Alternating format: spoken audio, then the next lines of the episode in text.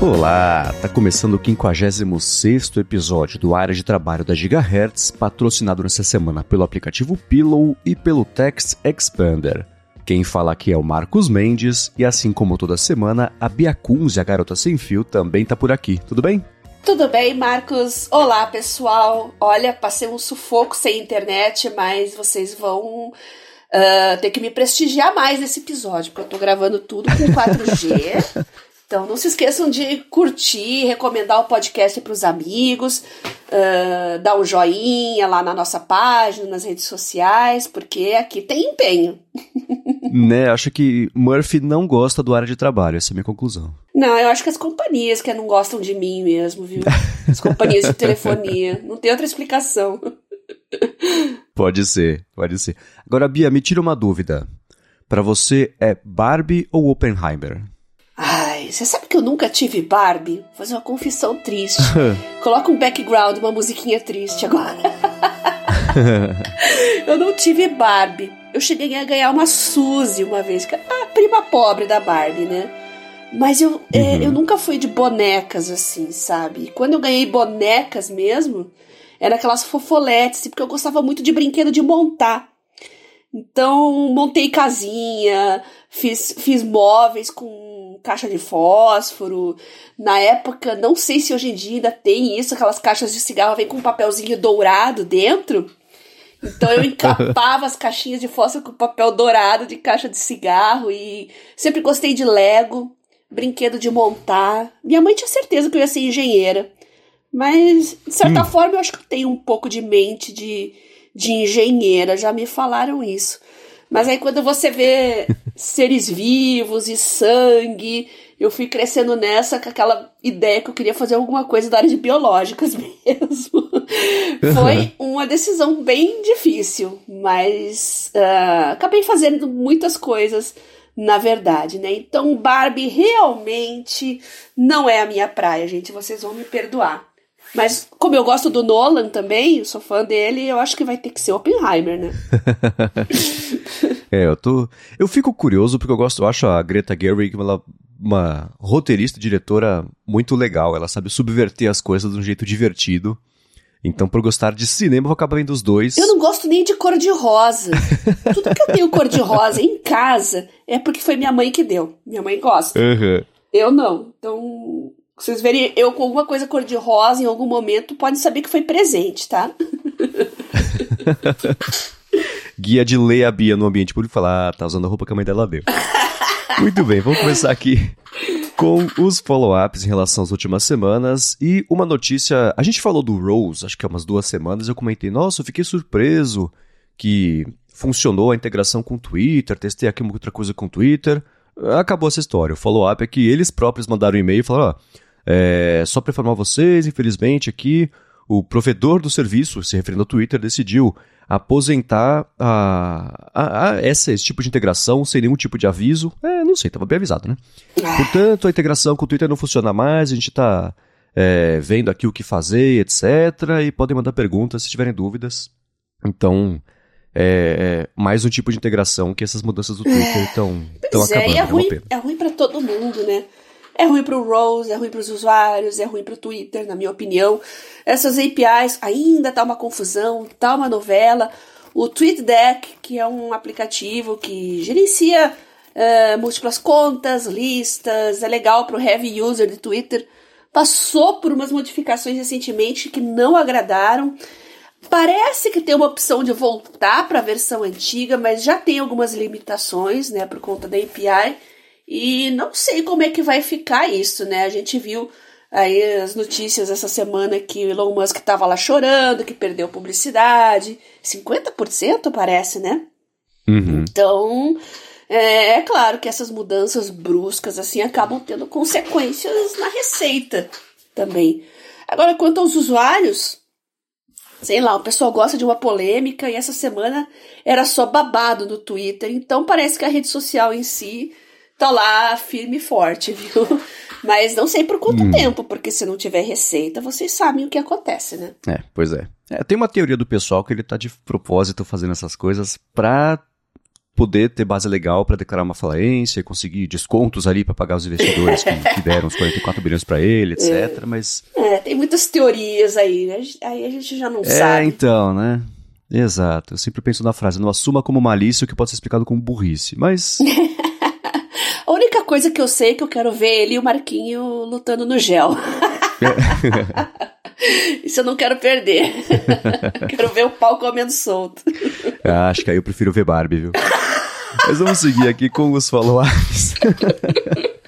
o Fábio mandou pra gente sobre aquele papo dos iPads que a gente teve faz um tempinho.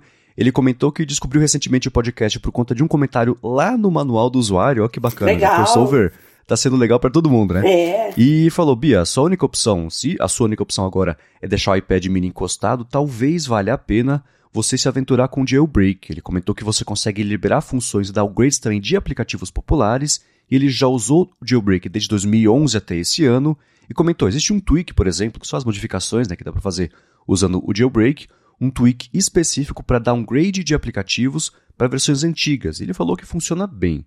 Ele comentou que geralmente não funciona quando os aplicativos têm alguma função que é controlada pelo servidor do serviço, mas se a função é local, uma coisa ali direto no aplicativo, você depende de internet, de uma validação, etc., ou se o serviço não se importa em bloquear o aplicativo, né? Ou na verdade, se o serviço, se a função na nuvem ela depende ou não de estar atualizado, aí sim deve funcionar. Ele comentou que, infelizmente, a adesão inicial é um pouco complicada, né, para fazer o jailbreak, etc., trabalhoso para entender e também a parte mais técnica, e infelizmente também a cena de jailbreak está em declínio mas ainda assim segue a dica. É, lembra quando essa cena de jailbreak era bem. Uh, o pessoal era bem engajado, tinha as lojas de aplicativos próprias. Eu pensei em fazer isso, viu, Fábio? Uh, pensei isso já há alguns anos, antes da pandemia, ainda em fazer um jailbreak e, e reciclar o uso daquele iPad. Só não fiz porque a bateria dele não tá legal, e aí para trocar a bateria vai ser um empenho que eu não estava muito disposta, mas a sua dica é ótima e realmente é excelente para quem quiser reaproveitar algum dispositivo mais antigo da Apple para outras finalidades e manter ele em uso. Obrigada pelo seu follow-up, tá? Né, eu lembro quando eu comprei o primeiro iPhone, né, o, o 2G, sei lá, quando ele uhum. saiu, e o único jeito de usar aqui era fazendo jailbreak, mas era um processo que levava um dia, era absurdo. Você ligava, Nossa. desligava, aí você digitava um número, aí dava meio pra frente, soco, duas cambalhotas, ia, ia, ia. e tinha que torcer pra não ter que fazer de novo o processo, porque uhum. se você, sei lá, a atualização do iPhone OS na época, nem iOS era, Aí corri o risco de ter que fazer jailbreak de novo, né? Depois apareceram o jailbreak tethered, untethered, que você podia ou não reiniciar o aparelho. Hoje, com um botão, você vai lá, pronto. Verdade. Dizer, era assim até eu acompanhar, né? Talvez hoje seja um pouco mais complicado de novo. É. Mas é bacana ver que mesmo em declínio, a cena de jailbreak ainda existe. Eu sei que é muito apaixonado por jailbreak, não vai achar que está em declínio, mas pro mundo real aqui fora, a coisa tá menos pulsante do que era antes, uhum. até porque tecnicamente é mais difícil fazer, né? É. Mas legal ver que ainda existe com os tweaks e etc. Uhum. É, o primeiro iPhone eu não tive, porque na época eu usava o Windows Mobile, Windows Mobile, gente, não Windows Phone, hein? Que era um sistema que estava muito bom, tinha aplicativos excelentes, tudo para mim funcionava muito redondinho. Eu tinha os dispositivos da HTC, que eram Windows Mobile com telefone integrado, eram smartphones mesmo, né? E como o iOS, não existia iOS, né? A primeira versão do iPhone lá ainda era muito limitada em termos de uso, eu decidi não embarcar, né? Então continuei lá no Windows Mobile. Os Palms já estavam em declínio também, então o Windows Mobile estava bem robusto, estava muito legal. E para eu me ambientar a esse novo ecossistema da móvel da Apple, eu comprei o primeiro uh, iPod Touch, primeira geração. E aí eu comecei a acompanhar o surgimento do, do, do, o proto iOS, vamos dizer assim, porque ele não tinha esse nome na época, né? Então, consegui acompanhar o desenvolvimento aí das interfaces, aí quando surgiram as lojas de aplicativos. Só tinha web uhum. apps na época, não sei se você lembra disso, mas eram... Sim. Né, tudo pelo navegador. Ai, mas era um excelente player de música, de vídeo. Eu adorava o iPod Touch. Que dispositivo maravilhoso. Aí eu passei a usar o iPhone mesmo. Ah, quando surgiu o iPhone 3G. Inclusive quando ele foi lançado no Brasil oficialmente. Sim. Foi uma farra. Eu tava lá, ganhei um, inclusive, né? Foi, Ó. uma, é, foi uma experiência bem, bem interessante mesmo, né? Mas quando surgiu o iPhone 3G no Brasil, já tinha loja de aplicativos e tal. Então eu consegui fazer a migração do iPod Touch para o primeiro iPhone. Interessante lembrar isso, que eu tô pensando justamente nesses ecossistemas e sistemas operacionais, móveis e aplicativos. Bateu uma saudadezinha aqui agora. Era tudo tão mais fácil, né? É, eu gostava daquela. Ai, gente, eu sou. Pra eu lembrar o nome, o nome do, do- daquele design ah, dos ícones que emulavam coisas da vida, da vida real, assim. Por exemplo, o ícone, da- ícone da Ah, o esquiomorfismo. Isso, esquiomorfismo. Eu sempre esqueço esse nome. Eu achava aquilo maravilhoso. O ícone da câmera era uma, uma câmera fotográfica vintage, assim. Ah, o ícone de. O bloco de notas era um caderninho pautado. Ah, ah, muito legal. Acho que o único que manteve foi o Safari, né? Com aquela bússola. Mas eu adorava esse, esse estilo de design, assim, sinto falta. Eu achava muito criativo e muito bonito. Esquiomorfismo, bem lembrado. Sim, sim. Eu também. Eu gostava. Era uma época mais. Eu não sei se criativa é a palavra, mas com esse. Com, com menos seriedade, mas ainda assim com bom acabamento das coisas, né? Eu entendo que, por exemplo, para dar suporte a diversas telas, etc., tem adaptações que tem que fazer, mas o design gráfico, eu comentei sobre isso já no ADT umas vezes. Eu acho que ele passou por um período meio preguiçoso até ele voltar a se encontrar. Você vê no Windows, por exemplo, Aham. o lance das, de, de janela semi-transparente, com, com como se fosse vidro jateado ou vidro é, mais translúcido e mais hierarquia, e sombra, etc. Eu acho que hoje em dia a linguagem de sistema que o Windows adotou tá cada vez mais bacana, mas por um período era interface branca com um botão que não é botão escrito voltar e pronto, né? Você fez um aplicativo. Não, faltava ali um, um, um esmero, eu achava, e essa época era muito bacana e divertida, né? Tudo mais leve. Então, me, me, mais leve que eu digo assim, não por ser clean, mas ainda assim, por Uhum. ser, se abrir o aplicativo, ele tinha ali uma personalidade maior do que todos parecidos. É. Que bom que isso parece. É um pêndulo, né? Não tem jeito. Todo mundo faz de um jeito, alguém faz de um jeito diferente, todo mundo começa a copiar e o pêndulo volta. Então acho que a gente tá voltando a ter um pouco mais dessa. dessas metáforas de coisas Uhum. físicas no mundo digital para indicar uma superfície, hierarquia, etc. É, vamos ver se isso segue, porque eu, assim como você, eu gosto mais desse outro jeito. É, ah, é que o- no mundo mobile o iPhone foi a porta de entrada para muita gente leiga. Sim. Então era era interessante ter esses ícones que emulavam coisas do mundo real, justamente para fazer a ponte aí entre o mundo real e o mobile, o digital, né? Associar os Uhum. ícones a funções para quem não estava acostumado com É, isso. o arraste para desbloquear aquela seta enorme apontando pro lado, né? Legal. Essas coisas assim, ensinando, pegando na mão e ensinando mesmo, né? Exatamente. Mas muito bem, vamos seguir aqui com os follow-ups. A gente comentou é, sobre também o Kindle, esse foi um episódio bacana na semana passada, e o Douglas de Souza mandou uma dica bem legal, que é de uma ferramenta chamada Pocket no Kindle, o Pocket to Kindle, na verdade, que é p2k.co. É um serviço online que funciona muito bem, mesmo para quem tem o plano gratuito, e os artigos do Pocket chegam em boa formatação para leitura no Kindle. Então, para quem quiser ler artigos do Pocket no Kindle, fica aí a dica, que foi a mesma dica mandada pelo Gabriel Rosendo. Ele falou é, que ele até descobriu o modelo dele é, do Kindle, que a gente comentou aqui, né, sobre não saber exatamente bater o olho e saber qual é o modelo. Você vai em menu, tem as setinhas na vertical, né, no topo direito, ajustes, opções do dispositivo, informações do dispositivo. Tem outros jeitos também, ele mandou um link do Android Authority com esses jeitos. Eu vou deixar aqui na descrição para quem quiser ver. Ele também comentou que gosta de ler artigos sobre TI, desenvolvimento, post de blog em geral, e no computador e smartphone salva o link no Pocket, usa justamente o p2k.co, e isso até para você pode configurar é, a frequência com a qual ele manda automaticamente para o Kindle, que é super bacana, né? Ele também falou que a versão de graça atende super bem ele. Ele gosta bastante de ler conteúdo de site no Kindle em texto puro ou mesmo para ler no tablet, né? já que o Pocket ajudava bem aí, ou ajuda bem, a dar aquela limpada nos textos no modo leitura e diminuir distrações. Bacana, né? Uhum.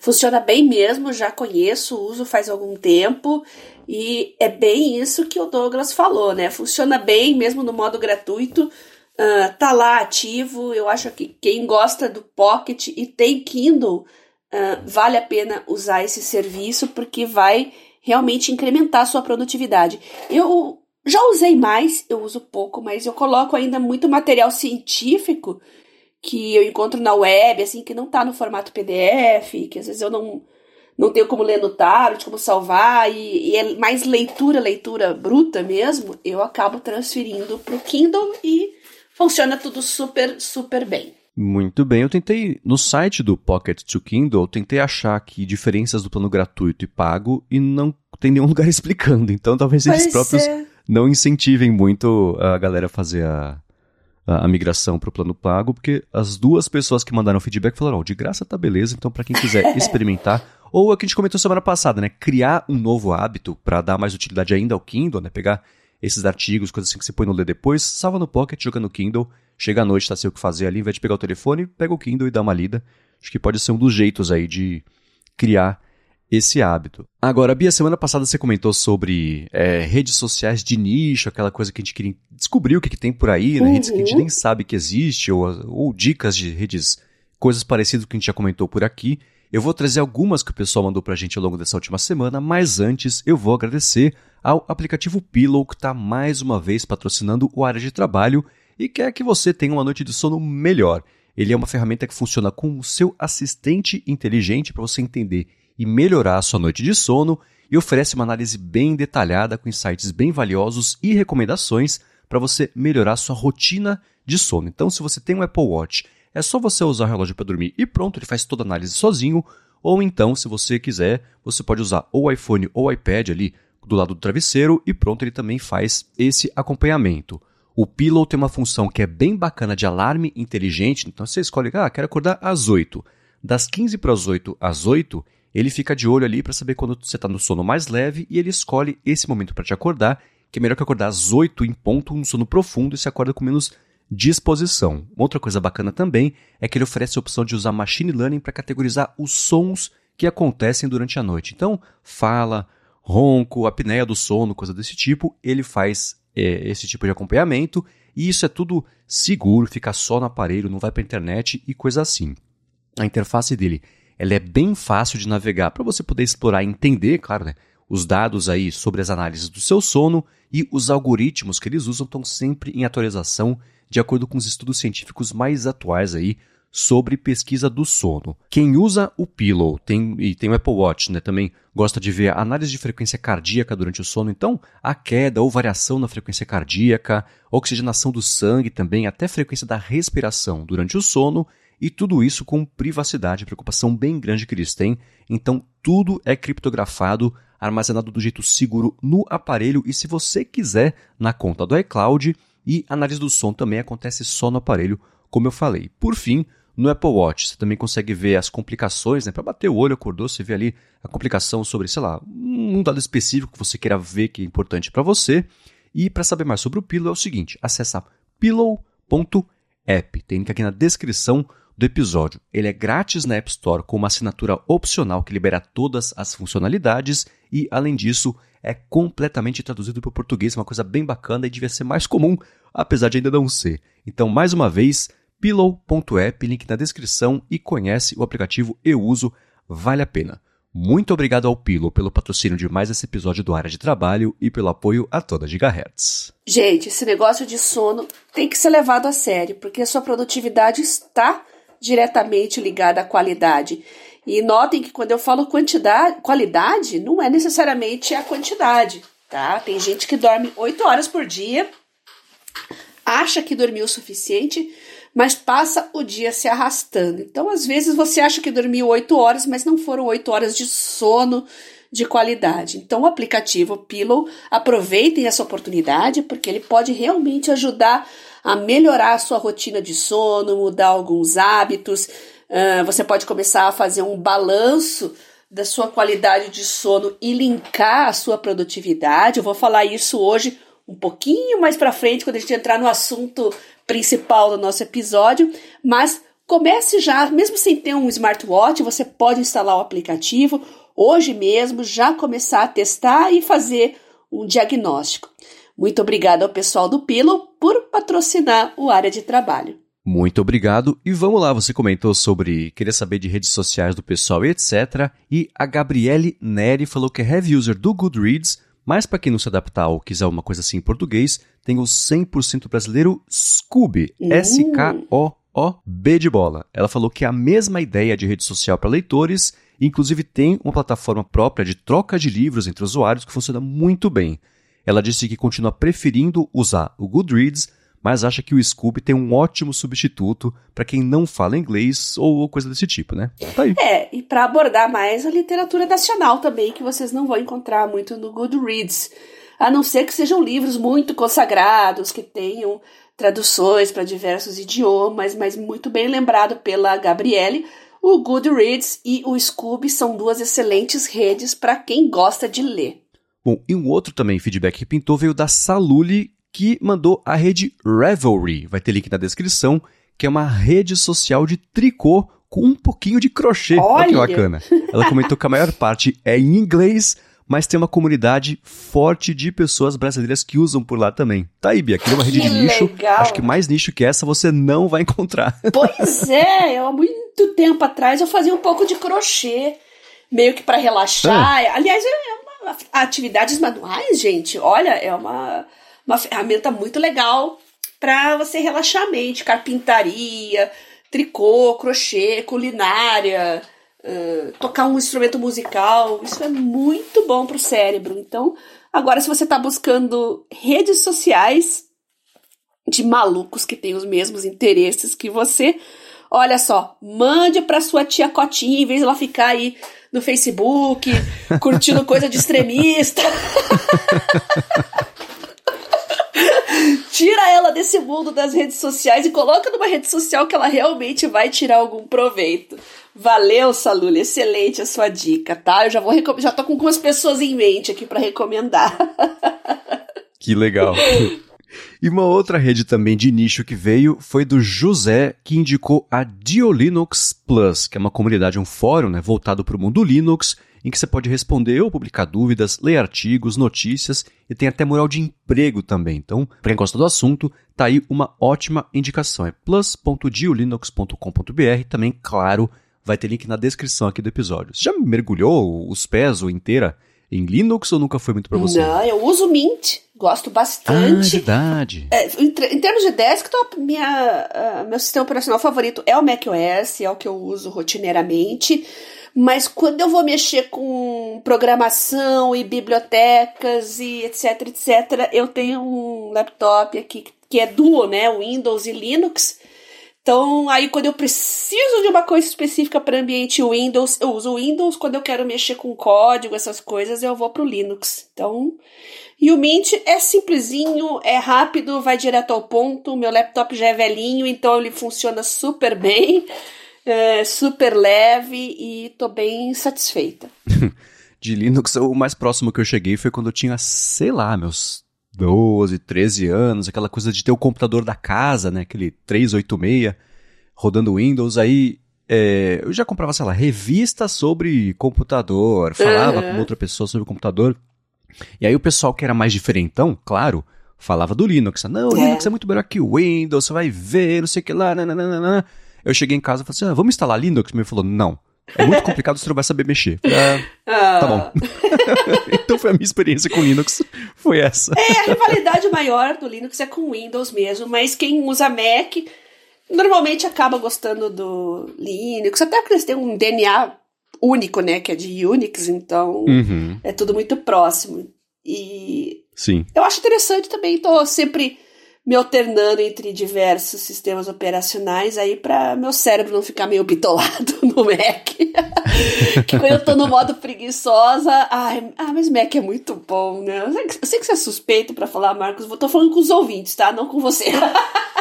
Ah, tá. Você tá Como todo, aqui. Você já tá mergulhado nesse ecossistema. Mas para quem às vezes tá no trabalho usa Windows, em casa usa Mac, vocês entendem o que eu estou falando, né? Você Ai, é quentinha, como é que é aconchegante. Eu não sei explicar, mas eu gosto muito. Quem diria, eu elogiando o Windows, você elogiando o, o macOS. É, Só quero tá fazer esse ponto aqui, tá? Não, tá vendo, gente? Nós somos flexíveis, não, temos, não somos bitolados, Exatamente, não, né? É. Com o detalhe que eu elogio de longe, mas elogio. Então, vamos trazer aqui o assunto principal que a Bia tinha dado um pequeno spoiler. Spoiler não, a gente fez um teaser do que a gente ia comentar, que é sobre journaling. Foi um assunto que você trouxe uhum. na semana passada.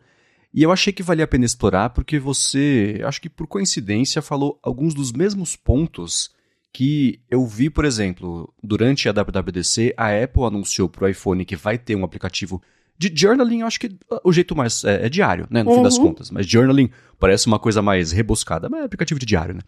E falou sobre, o pessoal falou sobre saúde, na apresentação mesmo da Apple, sobre saúde mental, aquela coisa de thankfulness, né, thankfulness, né, de uhum. agradecimento e gratidão e etc.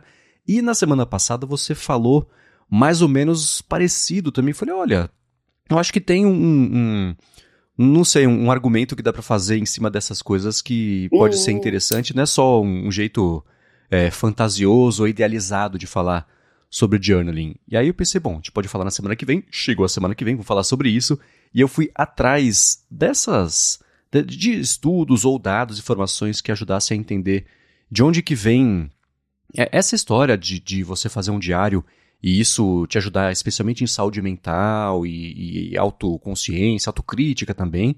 E eu não sei, é uma coisa que você já tem feito com frequência? Uhum. Como é uhum. que tá o seu hábito nesse momento sobre isso? É, eu comecei a fazer isso no começo do ano.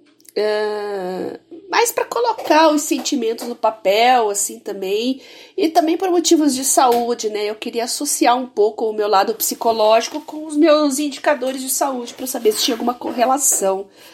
Então, eu tenho, eu faço em papel, não faço digital. Já experimentei o Day One, já experimentei, ai, um outro para Android que eu já vejo o nome para vocês, já lembro.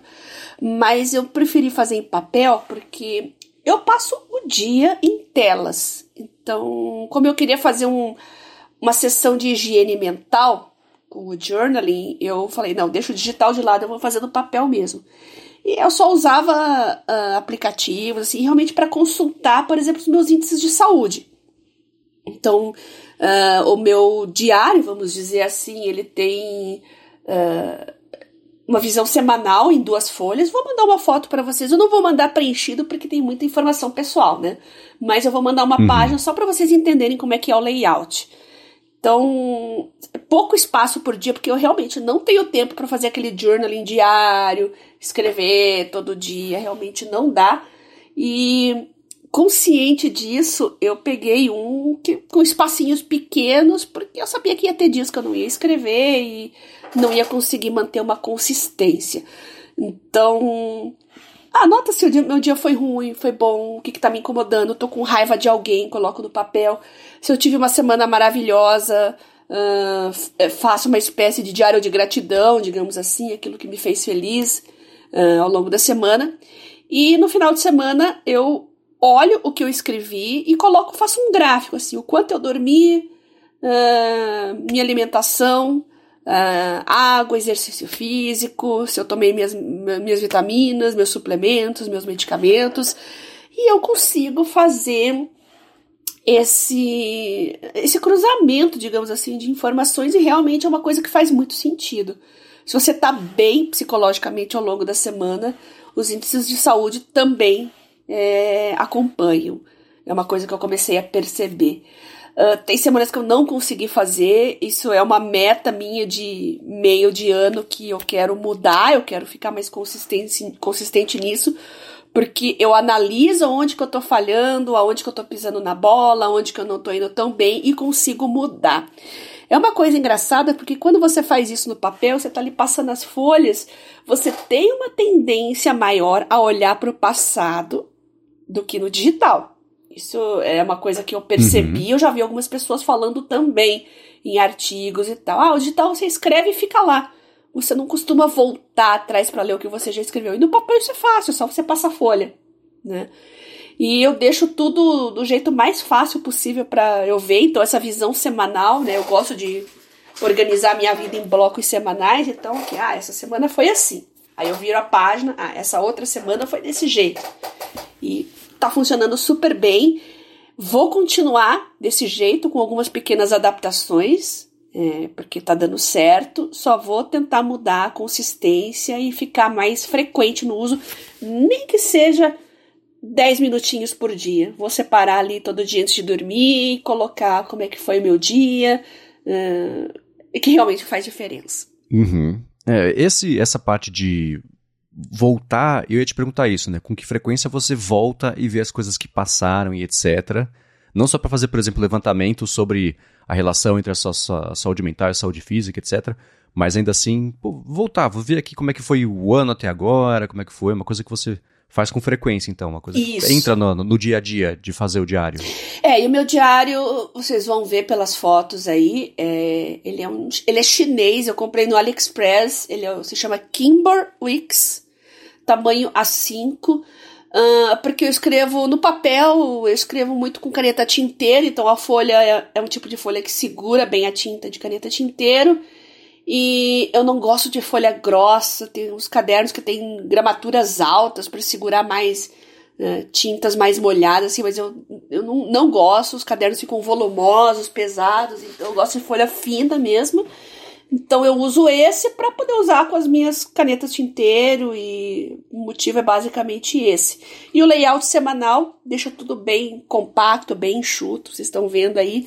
Não é para escrever muita coisa mesmo, é só para fazer algumas observações ao longo do dia. Então, keep it simple, né? Stupid. famoso método KISS. Isso, não, não inventa Mas, moda, é... não. Se você está começando, a chance de você abandonar lá porque dá muito trabalho é alta. Então, faça uma coisa simples que, que, que perdure. É melhor assim. É, e buscando as diferentes formas, os diferentes motivos, na verdade, de fazer é, o diário, eu encontrei mesmo sobre você é, ir documentando o seu ano para fazer mais a parte do acompanhamento metal, metal, acompanhamento mental e também a, a, o esquema todo de gratidão, que né, ganhou aí um, um, nos últimos anos por conta de hashtag gratidão no Instagram, uma conotação meio, meio besta, meio vazia, mas existe a outra parte também que é mais profunda e, e que ajuda mesmo na saúde mental, mas claro que não é só para isso, né? Encontrei muita gente fazendo é, diário, por exemplo, só em viagem, que é uma coisa que eu deveria ter feito nas minhas primeiras viagens, especialmente, porque vai passando o tempo, especialmente, sei lá, eu tirei, não sei, sei lá, 600 fotos na, na, numa viagem primeira grande que eu fiz para Europa, por exemplo. Hoje, as minhas memórias estão muito mais atreladas só a essas fotos do que coisas que aconteceram por lá e que eu lembro espontaneamente. Se tivesse feito um diário, eu ia ter, acho, muito mais memórias a respeito da viagem e não só o que se resumiu a voltar hoje no tempo 15 anos e só ver essas fotos. Né? Então, se tivesse feito naquela época, teria sido bacana. E não só sobre viagem, um evento específico, um acontecimento, o pré, durante e pós de um acontecimento grande no ano, sei lá, fazer o um diário sobre não sei, o último ano da faculdade, ou sobre, sei lá, o casamento, essas coisas. Acho que é, eu vejo agora o valor em documentar e também toda a parte de, depois que isso está feito, pronto, a sensação de, de orgulho por cumprir o objetivo, ou durante o processo, a responsabilidade né, que você tem, não perder a perspectiva da responsabilidade de cumprir esse objetivo. E acho que isso é uma coisa que você vai poder falar bem também sobre como isso pode te ajudar a manter um dia mais organizado, até vai ficando cada vez mais fácil exercitar a criatividade, o próprio hábito da escrita, né? E a parte que é mais, não sei conceitual, mas ainda assim, nesse meio caminho inteiro, eu vi os estudos e artigos falando sobre isso que é, não somos terapeutas, tá? Nem eu, é. nem a Bia, mas que é uma coisa que parece que ajuda a pessoa a se encontrar, ou até superar traumas também, um assunto que a gente pode falar separado daqui a pouquinho, porque parece ter uma importância bem grande, né? Então, não é só para você acompanhar a sua saúde mental. Acho que tem todo um pacote que entra aí que, de um jeito ou de outro, dá para encontrar uma utilidade no dia a dia mesmo, é palpável, direta e, e até meio rápido para começar a fazer isso. Né? É. E quando você quer se livrar de hábitos ruins, isso também é, é um excelente aditivo, um excelente auxiliar para o seu dia a dia, né? Às vezes você ingere mais álcool do que gostaria ou que deveria, quer parar de fumar, um, tem uma vida sexual não muito saudável. Então você começar a escrever essas coisas ruins a fim de mudar e buscar hábitos melhores também funciona. Isso foi um dos motivos também de eu começar a fazer isso. Então, aquele negócio que eu falei antes, né, gente, de olhar para o passado. Quando você olha para o passado, você fala, putz, estou pisando na bola, hein? Parece que você faz uma autocrítica mais consciente. Então, uhum. de novo, gente, não somos terapeutas, mas a gente está falando aqui de usos pessoais, eu estou compartilhando as minhas experiências e eu digo que comigo funciona bem e, como eu falei, processar coisas ruins, uh, além de incorporar novos hábitos, é, é interessante para você conjugar os dois. Muito bem. Agora, específico sobre traumas, que eu sei que é um assunto que ele pode ser incômodo, até gatilho para umas pessoas. Quem não quiser escutar, tem capítulo do episódio que dá para pular essa parte e ir pro assunto seguinte que a gente for tratar. Mas eu achei aqui um, uma relação entre diários, e eu, eu, vou deixar na descrição aqui um post do Day One, justamente o aplicativo de, de diário, que fala sobre é, a manutenção do, do diário específico para lidar com traumas. Então, de novo, né, claro que vale sempre ajudar, buscar uma ajuda profissional e um acompanhamento para essas coisas, mas ainda assim, uma das etapas me parece ser justamente fazer o diário, e eles relacionaram isso com uma técnica que eu não conhecia chamada escrita expressiva, que é lá dos anos 80, do Dr. James Pennebaker. E é, o, o, guia que eles colocam é você escolher um assunto para você escrever que seja importante para você, é, escrever de forma consecutiva é, por quatro dias, 20 minutos por dia, é um jeito de talvez começar esse hábito. Eu quero falar sobre começar hábito com você já já. É, e quando você escrever, não se preocupar com assim, a, a ortografia, é, pontuação, verdade. gramática, é deixar Deixa fluir rolar. ali, né? uhum. né? Esse método, isso, da, da escrita expressiva. E escrever só para você, sem mostrar para ninguém, ser uma coisa privada de verdade parar de escrever se for uma experiência emocionalmente muito desgastante ou muito intensa e é, é deixar espaço para emoções que sejam pesadas e que podem é, sente que vão ser reduzidas aí dentro de elas vão diminuir em intensidade dentro de uma ou duas horas. Essa é a parte de você entender, processar e superar os traumas e é, nessa mesma matéria fala sobre os benefícios de incorporar a escrita expressiva na sua prática de diário. Eles falaram que isso inclui, por exemplo, é, um, um, alívio aí, é, emocional, um aumento da autoconsciência, também da introspecção, validação e reconhecimento das suas emoções, reganhar ou reconquistar o controle e o seu empoderamento, criar um espaço mais seguro ali para processar memórias difíceis, identificar padrões também e gatilhos e, o mais importante, você ir acompanhando o seu progresso e crescimento mesmo ao longo do tempo por ter pego aí essa, esse hábito, essa prática. Desse, desse quesito de saúde mental especificamente, tem alguma coisa que você, tendo feito desde o começo do ano diário, pode ou se sente confortável em compartilhar aqui com a gente? Ah, posso compartilhar os meus fracassos, se vocês não se importam. Como eu disse, a consistência é um problema. Então, tem que ser realmente uma coisa de 5, 10 minutos por dia, senão uh, você desanima, ainda mais na correria do dia a dia. Né? No começo você tá empolgado, tudo vai dar certo, você começa a manter a rotina. Mas basta você ter uma semana um pouco mais difícil, um pouco mais enrolada, que você acaba deixando para trás. Então, isso aconteceu comigo. Então a consistência é importante e manter a simplicidade. Como eu falei, o meu caderno é fino, é simples, é pequeno. Se eu precisar viajar, levar comigo, não vai ser um trambolho, tá? E para atividade não parecer tão penosa, como eu falei, usa, usa uma caneta confortável, né? Eu falei das tinteiros, né? Se vocês quiserem saber quais que eu uso especificamente, esse diário meu é por ser chinês, por ser oriental, o espaço é bem pequenininho e eu escrevo pequeno. Então eu uso ponta fina, extra fina. Uh, então tem, tem esse, essa questão do método aí também, tá? Tem que ter um, um, jeito adequado que não seja penoso o processo em si de escrever. E eu sei que muitos dos nossos ouvintes vão falar: nossa, eu tô tão desabituado a escrever cursivo, com a mão. É, isso é um problema também, porque a sua criatividade no dia a dia, no trabalho, uh, às vezes pode estar um pouco freada aí também. E escrever à mão de forma cursiva pode desbloquear aí, fluir melhor algumas coisas que estavam meio uh, paradas na sua vida em termos de criatividade. Então, pense em tudo isso, né? Mantenha simples, consistente, que já é o, o suficiente para incorporar esse hábito novo para sempre. Muito bem, é. Eu tenho. Eu nunca fui muito.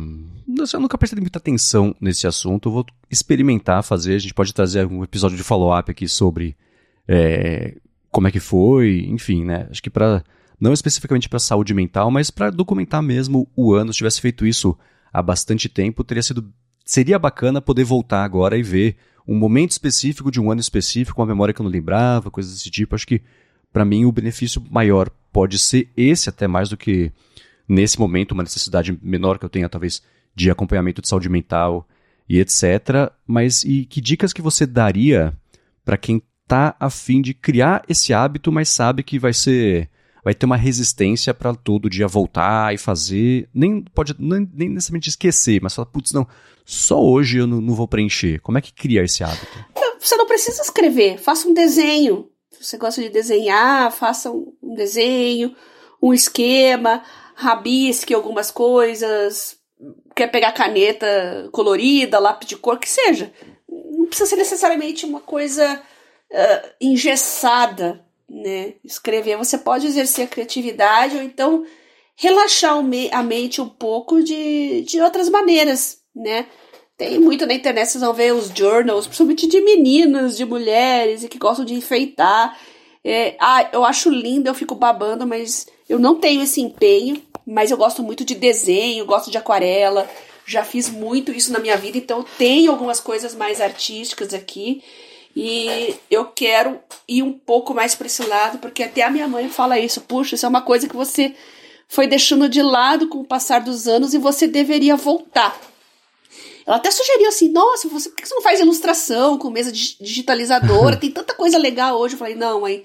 Se é para fazer uma coisa que eu relaxe a mente e me tire um pouco do mundo digital, que eu já tô nele o dia inteiro, eu vou ficar aqui com tinta e papel mesmo, senão não vai funcionar. Não vou cumprir o meu objetivo, que é desligar um pouco do digital, né? Então, faça o journaling de outras maneiras, sem ser a forma convencional. Nem que seja fazer um rabisco, fazer um desenho, uh, pintar qualquer coisa, colar alguma. Você ganhou um papel de bala de alguém ali, colhe o papel de bala daquela pessoa especial naquele dia. Eu já fiz isso.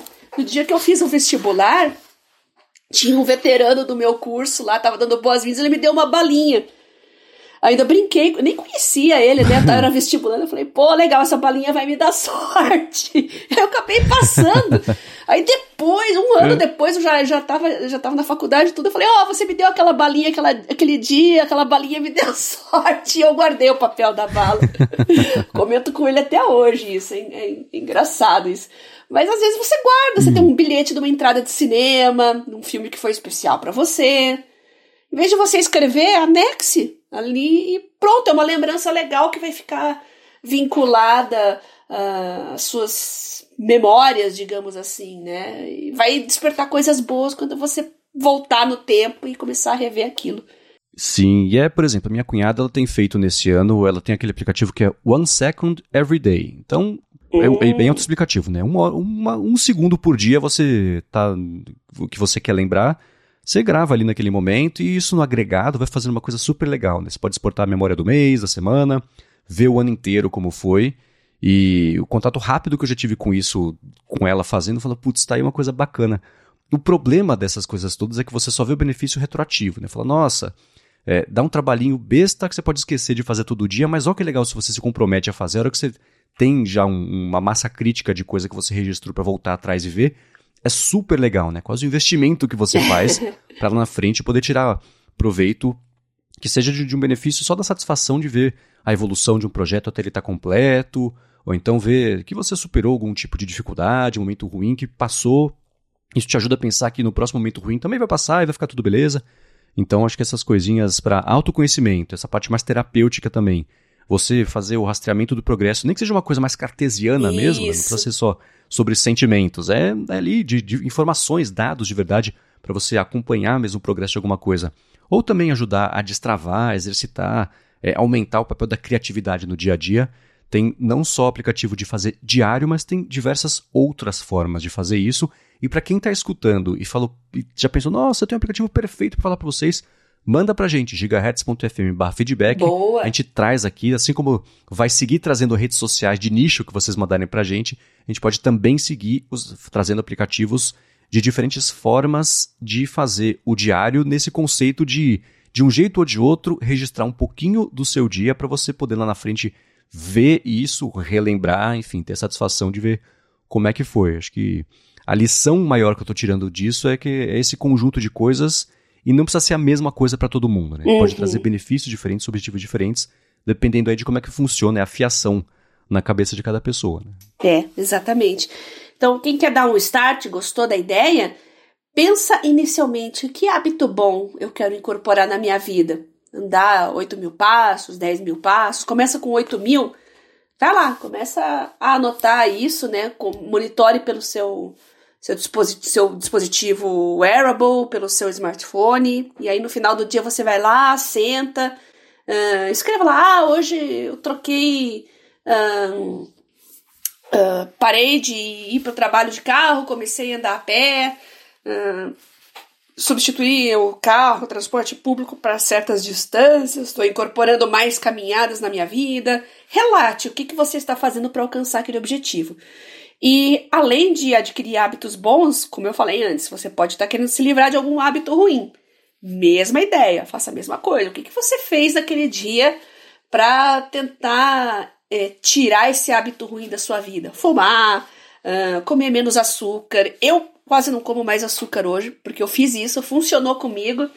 E hoje eu tenho uma dificuldade enorme quando eu ganho um chocolate, alguma coisa, porque o meu paladar não aceita.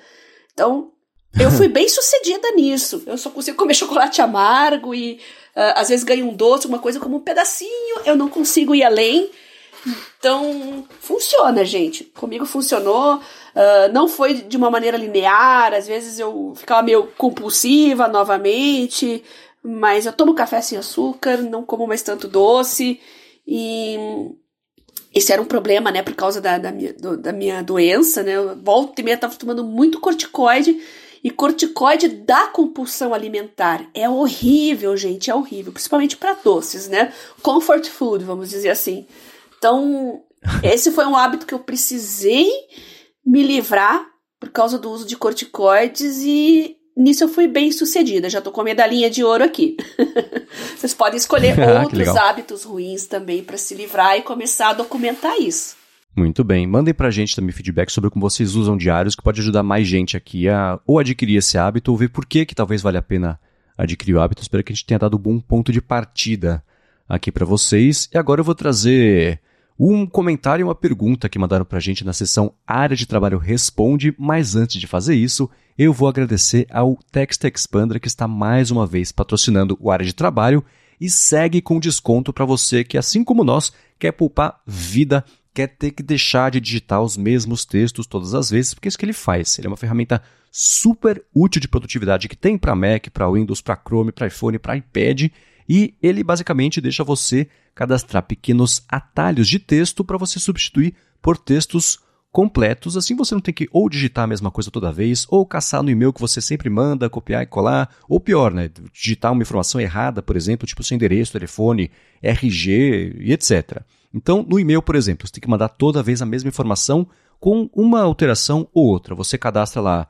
Eu uso arroba para deixar os, os, os atalhos de texto. Então, arroba e-mail 01. Aí você já cadastrou que esse é o e-mail para você responder na situação A, e você deixa lá só, putz, no e-mail 01, esse campo aqui, esse pedacinho aqui é informação diferente que eu tenho que colocar toda vez. Tá bom, Desse e-mail aqui, qual é a informação que você quer colocar? Ah, é a data, ao invés de ser a data de hoje, é a data de amanhã. Pronto, ele já cospe o texto bonitinho com a data de amanhã que você colocou. E isso com suporte a até a formatação, então negrito, itálico, links também, né? De novo, para e-mail, você pode até cadastrar uma ação para ele automaticamente preencher primeiro qual que vai ser a pessoa para que você vai responder, depois o assunto do e-mail, depois o corpo do e-mail. Tudo isso ele, ele é cadastrável, bem flexível para essa parte. Você pode até também, se você quiser, ele tem suporte a equipes, então, se você trabalha com uma equipe que todo mundo tem que ter acesso a uma versão mais atualizada de um texto que muda frequentemente, você cadastra lá esse texto e todo mundo vai ter acesso sempre à versão mais atualizada. Eu uso todo dia, o dia inteiro, o Text Expander, já, já é uma é quase uma função nativa do meu Mac. Eu não consigo mais trazer. Está fechado no, no, trabalho, não sai, né? Porque eu cadastrei um monte de coisa, de informações pessoais. Como eu comentei, o endereço, ao invés de colocar endereço completo, eu coloco arroba END, ele já coloca o texto completo, São José dos Campos, arroba SJC, pronto, ele já escreve completo, CEP, telefone, meus diferentes e-mails, nome completo, RG, CPF, tá tudo lá é uma mão na roda gigantesca, vale a pena experimentar. Se você quiser conhecer o Text Expander, faz o seguinte, vai em textexpander.com barra A de trabalho. Por meio desse link, tem 20% de desconto esperando por você se você for assinar o plano anual individual e já garanto que você não vai conseguir mais viver sem isso, vale muito a pena conhecer. Então, mais uma vez, textexpander.com barra A de trabalho. É claro, tem link na descrição aqui do episódio. Muito obrigado ao Text Expander pelo patrocínio contínuo do podcast e pelo apoio a toda Gigahertz. E o Text Expander também pode ajudar você nessa tarefa de incorporar o journaling no seu dia a dia. Eu já usei ele para isso. Verdade. Quando eu estava monitorando, estava buscando alguns hábitos mais saudáveis e fazia isso via aplicativo de journaling, eu precisava de um relatório do que, que eu queria escrever naquele dia. Quantos passos eu andei, quantos litros de água eu bebi, Tomou a vitamina C de manhã? Tomou a vitamina D à noite? Que mais, gente? Quantas calorias você ingeriu? Então, faz uma lista das coisas que você quer registrar naquele dia que você fez. Dormiu às 8 horas que você se propôs a dormir? Sim ou não? Então, coloca isso no Text Expander e quando você abrir o aplicativo no seu dia a dia ali, você já coloca a lista completa do que você tem que uh, registrar. Então, faça essa lista aí: água, é, número de passos e pum. Basta um atalho ali, ele já coloca a lista para você e basta você preencher com as suas conquistas do dia. Funciona super bem e você não esquece de nada daquilo que você se propôs a monitorar. Boa, perfeito. Não tinha pensado nisso, gostei. Ele já vira o template do seu diário para você usar não só Isso. no diário, mas em qualquer lugar que você queira cadastrar uhum. e registrar ali. Muito bom. Perfeito. Boa. Então vamos lá, textexpander.com/a de trabalho. Obrigado pelo patrocínio. E vamos lá, a área de trabalho responde. Se você tiver uma dúvida, você pode mandar para a gente lá no gigahertz.fm barra feedback, que a gente traz isso aqui. E é, eu vou trazer uma dúvida e um comentário, que é o seguinte: o Rony Peterson mandou. Quais ferramentas de migração de notas a gente sugere e quais programas também podem substituir o Evernote? E o comentário veio do Maurício Bonani que mandou pra gente que a Obsidian publicou, até por conta uhum. do Evernote, da Bending Spoons, né, que é a dona do Evernote recentemente ter mandado todo mundo do Evernote embora, vai mudar lá Europa, a operação da empresa, etc. E a ferramenta Obsidian publicou um texto chamado Free Your Notes. Eles anunciaram um plugin open source, que é o Importer, e converte notas da extensão lá é, do, do, Evernote, né, que é aquela Enex, é isso? E-N-E-X? Uhum, Enex, aham. Uhum. As notas ele converte para Markdown, porque aí fica tudo em texto plano, texto puro, você tem mais flexibilidade e autonomia para migrar para outras plataformas. E essa ferramenta deles vai começar justamente com o suporte só por enquanto ao Evernote, né, por motivos óbvios. E o Maurício Bonani perguntou se você já está pensando em migrar suas notas, ainda não, e se você testaria o Obsidian, por exemplo, e aí construindo em cima da, da dúvida do Rony Peterson, se não for Obsidian, quais outras alternativas você vê aí nesse mercado que podem valer a pena a galera migrar? Ah, então, o Obsidian eu acho que não, porque não é muito meu estilo de anotações, eu não estou habituada com o formato dele. Uh, ainda não pensei nisso, ainda estou amarrada ao Evernote, ao Samsung Notes, como eu já falei em tantos outros episódios. Queria muito que existisse uma solução com suporte melhor à caneta, isso já falei anteriormente várias vezes, mas como não existe, é, eu uso mais o Samsung Notes o tempo todo e depois que eu termino aquela anotação, que eu concluo aquele projeto, eu exporto, guardo no Evernote, posso guardar em outros e caso eu precise realmente migrar do Evernote, o candidato mais uh, mais plausível no momento é o Notion.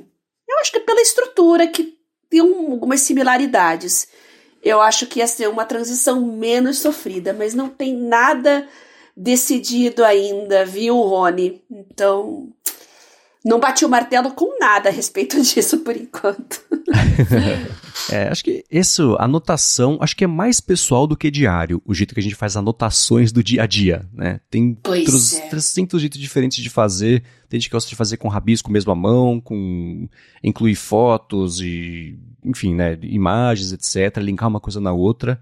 Eu acho que dependendo, eles não são patrocinadores hoje, mas já foram patrocinadores, vão seguir patrocinando aqui, mas eu recomendo o Ulisses, que é o que eu uso há anos uhum. para fazer todo tipo de, de anotação, de escrita. Eles têm ficado cada vez mais poderosos para colar mesmo até em algumas funcionalidades do Evernote, mas ainda assim sem abandonar aquela coisa mais mais bare bones ali, mais, mais, mais crua mesmo, para produção de texto, sem uhum. aquele suporte é, excessivo para quem tem um, essa cabeça mais próxima do jeito que eu uso para registrar e cadastrar os textos.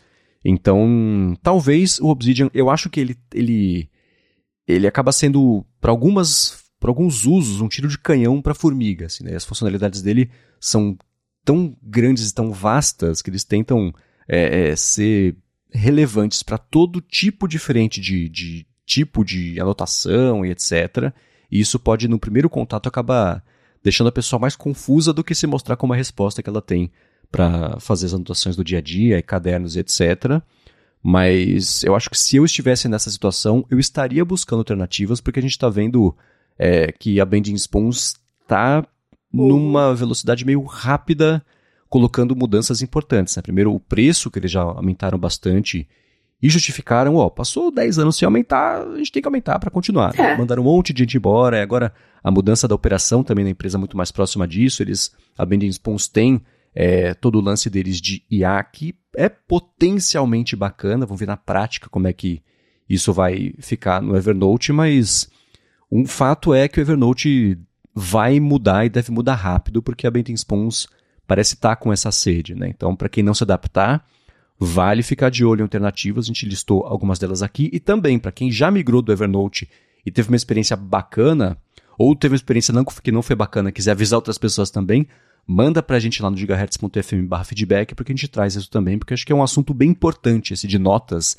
especialmente para pessoas que nem você, né, Bia, uhum. que tem a sua uhum. vida catalogada no Evernote, com notas desde quando escrevi em preto e branco ainda. Então acho que é muito bom a gente ficar de olho nisso, né? É, então eu tô ansiosa para dizer bem a verdade, assim, por essas mudanças, porque o Evernote não é o aplicativo que eu mais uso, né? Foi ficando um pouco para trás com o passar do tempo mas ainda é onde eu armazeno as coisas. Então, acho que o que eu mais uso no Evernote hoje realmente são as buscas e que eu tô aberto o tempo todo e usando, escrevendo e registrando é realmente o Samsung Notes, que tem todas essas limitações que a gente já discutiu.